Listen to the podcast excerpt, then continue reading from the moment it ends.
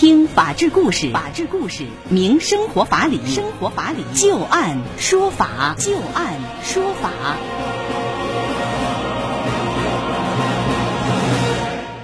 北京时间的十八点零五分，您现在正在关注收听的是石家庄广播电视台农村广播，在每天的傍晚六点到六点半为您带来的旧案说法，我是志晶。我们会在每天的节目当中就一些真实发生的案例来邀请我们的法律顾问，帮助大家分析其中所蕴含的法理和人情。在今天节目当中，我们将会连线的法律顾问是张玉柱律师。今天节目当中，我们首先要和您说到的第一个案子啊，是有关于新人入职签天价违约条款合同，离职之后啊被公司索赔三十万元的一个案例，那究竟公司的这个要求是否能够得到法院的支持呢？我们首先来了解一下这个案例的经过。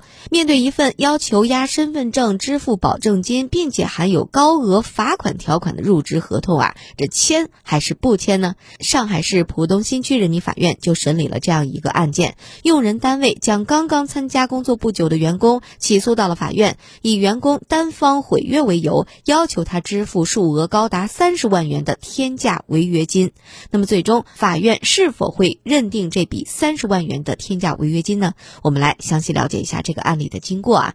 二零一七年二月份，刚刚从大学毕业的小郑进入到了某软件开发公司工作，在没有签订劳动合同的情况之下，与该公司的管理人员郑某签订了合作协议书。协议书当中约定，由郑某提供资金。对于小郑进行商品期货相关知识的培训，小郑在接受培训之后，工作内容主要负责交易操作，并且取得每个月固定分成一千元以及相应的提成。双方的合作期限是五年的时间，在此期间，如果小郑没有经过这个人的同意，连续两天不参加交易的话，则视为他单方终止合同，需要向对方支付培训费用五千元以及合同违约金三。十万元。二零一八年十二月份，小郑向公司提出了缴纳社保、提高基本工资等要求，但是都遭到了拒绝。自从二零一八年十二月二十一号之后啊，就没有再参与到期货交易当中了。而郑某认为，说小郑的行为已经违反了双方签订的合作协议书，因此向法院提起诉讼，要求解除协议，并且由小郑来赔偿培训费五千元以及支付违约金三十万元。小郑则辩称啊，说自己和对方之间并不存在着合作关系，对方作为这个公司的管理人员，只是名义上的合同的主体。小郑通过为该公司提供劳动来获得收入，双方已经形成了事实之上的劳动关系。自己与公司之所以没有签订劳动合同，是因为这家公司在规避为劳动者缴纳社保等一系列的责任。因此，小郑认为合作协议书是无效的协议，而对方的诉。请是并没有法律依据的。浦东新区法院经过审理之后认为，本案首先应该明确双方所签订的合同的性质。尽管这个合同名为合作协议书，但就合作双方的权利义务来说，原告所提供资金、办公场所等等，被告小郑提供用于合作的是自己的劳动技能以及能力，并以此获取收入。因此呢，这一份协议的实质就是一份劳务合同。现在双方后续也并没有履行合同，因此呢，原告要求解除合作协议书，理由充分，法院是予以确认。同时，原告依据这份合同条款的要求，小郑要支付三十万元的违约金。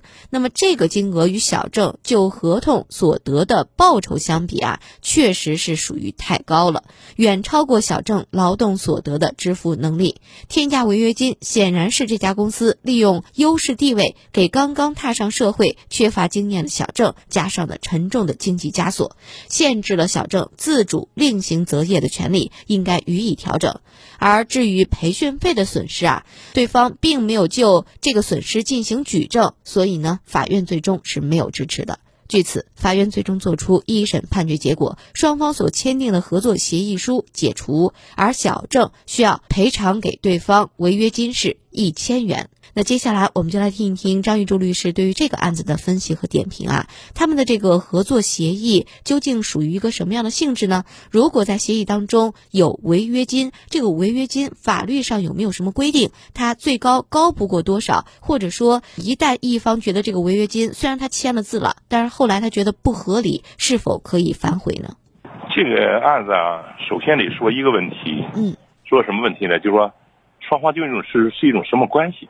是劳动关系呢，还是一种劳务关系？是吧？法院最后说，双方不是合同关系，是劳务关系。那么就是说呢，它不是劳动关系。这个劳动关系和劳务关系，它判断的一个基本的标准是有什么呢？是根据他有没有给上保险吗？还是其他的一些准则呢？上保险呢是个外在表现形式，嗯，是吧？本质上呢，就是双方之间有没有生产指挥权啊？要是我说啊，这生产指挥权。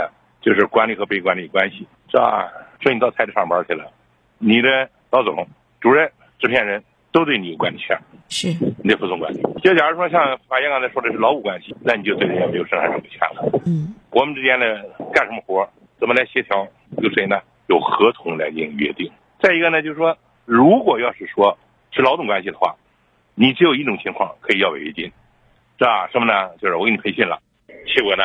你们违反了这个培训服务协议，你呢早早的你就溜了，那么在这个时候我可以朝你要违约金，其他情况你不得要违约金。所以说呢，法院最后认定是违约金了，这双方肯定不是劳动关系，对吧？嗯。但是后来呢，又涉及到第二个问题了，你的违约金就是是劳务关系，那违约金是不是能随便写呢？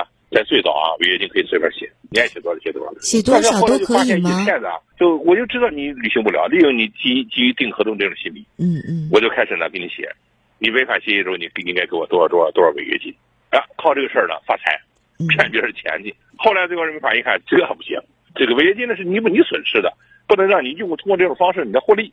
是吧？因此呢，就开始对违约金进行调整，就是说，违约金呢一般不得超过你百分之三十，是吧？你合同标的的百分之三十，那么超过高过低了，人民法院可以进行调整啊。那么现在就可以调整。所以呢，像他这个，你要三十万，你不开玩笑了。感觉他挣还没有挣到三十万，你考虑要三十万，那都无知无知到家了。